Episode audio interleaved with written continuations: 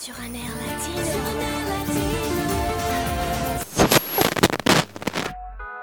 Ese cuerpito que tú tienes, el traje de baño chiquitito te queda.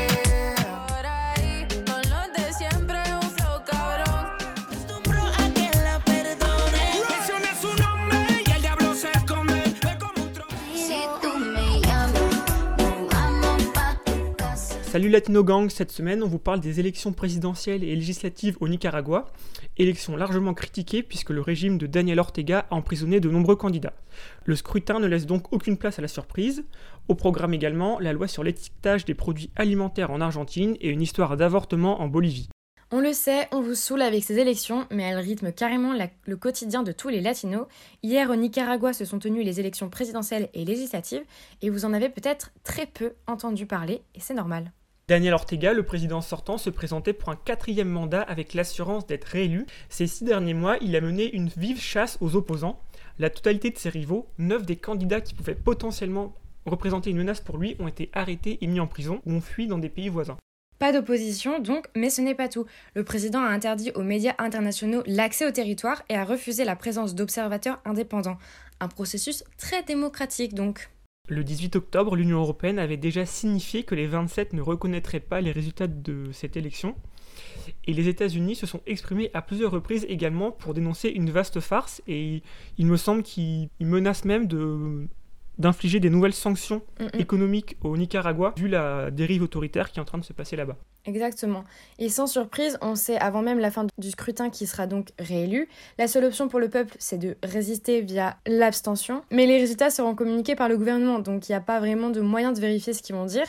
Euh, néanmoins, le titre d'opposition, euh, la Prensa, dont les bureaux ont été fermés en août, ils ont publié une vidéo sur leur site pour montrer les rues désertes et démentir les propos du régime qui disait qu'en gros c'était une vaste fête euh, civique pour ces élections, quoi. Ouais, c'est ça. Il voulait euh, vraiment le régime voulait montrer que c'était un moment démocratique important pour Ouais. le pays, alors qu'en fait euh, la, hum, le taux de participation a été hyper faible et euh, on sait à travers différents sondages réalisés euh, depuis l'extérieur du Nicaragua qu'en fait il y a euh, la grande majorité de la population qui aimerait voter pour un autre candidat qu'Ortega, mais juste ils n'ont pas le choix. Donc, euh, comme tu disais, il n'y a que l'abstention qui leur permet de montrer leur euh, désaccord. En fait, depuis euh, les manifestations de 2018, il y a clairement eu euh, un sabotage de ces élections et une dérive autoritaire avec euh, des lois complètement liberticides sur les soi-disant fake news qui en fait concernent tout- toutes les personnes qui osent critiquer le, régime, le gouvernement. Donc il y a une vingtaine de médias indépendants qui ont disparu ces, derniers mois à la suite de confiscation de matériel ou de fermeture de, locaux forcés. Enfin, c'est vraiment devenu... une dictature. La, la situation là-bas, euh, et notamment au niveau de la liberté de la presse, est carrément Mhm. critique. Yes. Mardi 26 octobre, le Congrès argentin a adopté une nouvelle loi pour modifier l'étiquetage des produits alimentaires transformés. Avec cette mesure, les députés de la majorité présidentielle veulent combattre l'obésité infantile et plus généralement de toute la population, parce qu'en Argentine, 66% de la population est en surpoids et 32% est obèse. C'est donc un véritable enjeu de santé publique. Et concrètement, elle change quoi cette loi? Alors la principale mesure, c'est que dans 6 mois, tous les aliments transformés devront indiquer sur leur emballage s'ils sont trop sucrés, trop gras ou trop salés, s'ils contiennent des édulcorants, de la caféine. En fait, il y aura de gros octogones noirs avec marqué par exemple élevé en sucre ou élevé en calories. Et c'est pas tout, ces aliments ne pourront plus avoir d'emballage avec des dessins ou des éléments qui pourraient attirer l'attention des enfants ou des adolescents. Et c'est pas encore comme la cigarette en France où on a des images de cancer ou ce genre de choses, mais l'idée c'est qu'il y a vraiment plus de marketing en direction des enfants. Et tous ces aliments qui seront trop chargés en sucre euh, ou autres ne pourront plus être vendus ou proposés dans les écoles ou tous les lieux éducatifs. On voit bien que cette loi, elle vise particulièrement les enfants et les adolescents. C'est ça. En fait, en Argentine, un peu moins de 14% des enfants de moins de 5 ans sont en surpoids. Donc ça donne vraiment une idée de l'ampleur du problème. Et il y a eu de l'opposition à cette loi. Euh, chez les députés, pas trop. La loi a été votée à 200 voix pour, 22 contre et 16 abstentions. Euh, vu comme le pays est politisé et divisé, euh, c'est pas consensuel, mais pas loin. On va dire que quand même, il n'y avait pas trop de débats au sein des députés. Par contre, il y a eu un, lobby assez important de la part des industriels. Euh, mais comme l'expliquait l'une des députées de la majorité, l'idée c'est pas du tout d'interdire euh, ces aliments, mais juste d'être plus transparent sur leur composition pour que la population puisse euh, être informée correctement et puissent aussi mieux s'alimenter. D'autres pays de la région ont adopté des lois similaires avant l'Argentine, l'Uruguay, le Mexique et le Chili.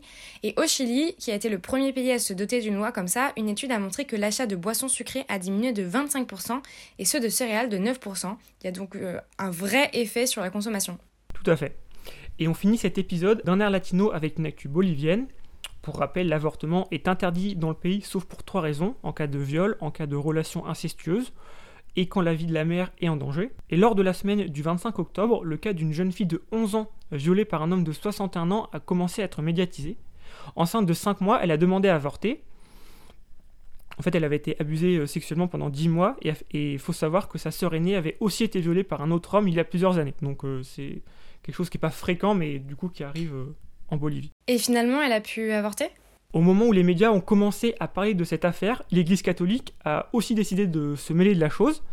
Plusieurs religieuses sont allées parler à la mère, euh, qui elle doit donner son accord pour que sa fille avorte. Euh, Jusqu'alors, elle était accueillie dans un hôpital à Santa Cruz. Elle, est sortie, elle, elle en est sortie pour être prise en charge dans un centre catholique qui s'occupe de jeunes femmes enceintes.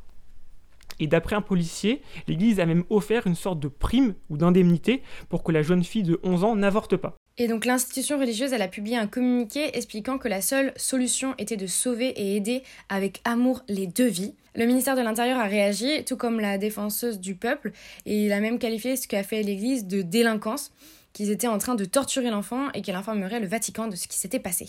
Un des arguments des mouvements pro-vie, c'est que la fille de 11 ans est, en- est enceinte de 5 mois, alors que le délai habituel pour avorter, c'est 13 semaines. Le problème, c'est qu'elle s'est rendue compte euh, Mm. très tard qu'elle était enceinte, donc évidemment, les 13 semaines étaient passées depuis longtemps. Depuis 2014, il y a eu 548 avortements légaux réalisés. Il y en a eu sûrement des milliers illégaux. Et parmi ces 548, 48% des femmes avaient moins de 18 ans.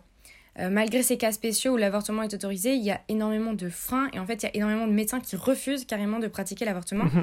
Et en 2018, il y a même une loi qui a été proposée pour obliger les médecins à réaliser l'avortement. Mais elle n'est jamais passée à cause des protestations des syndicats médicaux. Voilà, voilà. Bon allez, sur un air latino, on vous dit à la semaine prochaine Ciao, ciao